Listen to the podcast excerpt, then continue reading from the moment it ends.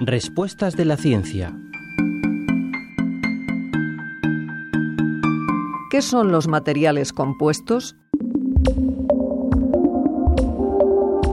Los materiales compuestos son los que están hechos a partir de dos o más componentes, obteniéndose así un nuevo material.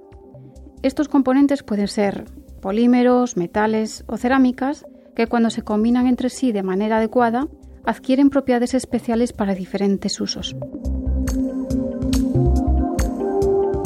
Por ejemplo, debido a que estos materiales son muy fuertes, rígidos y duraderos, se utilizan en la fabricación de muchos productos como aviones, coches, barcos y otros vehículos, así como en la construcción de puentes y edificios. Un ejemplo muy conocido de material compuesto es la fibra de carbono comercial, que está formada por hilos de carbono tejidos entre sí y recubiertos con una resina. En resumen, los materiales compuestos son muy útiles para las aplicaciones diferentes debido a sus propiedades especiales.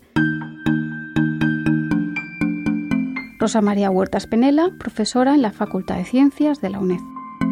Radio 5 Todo Noticias.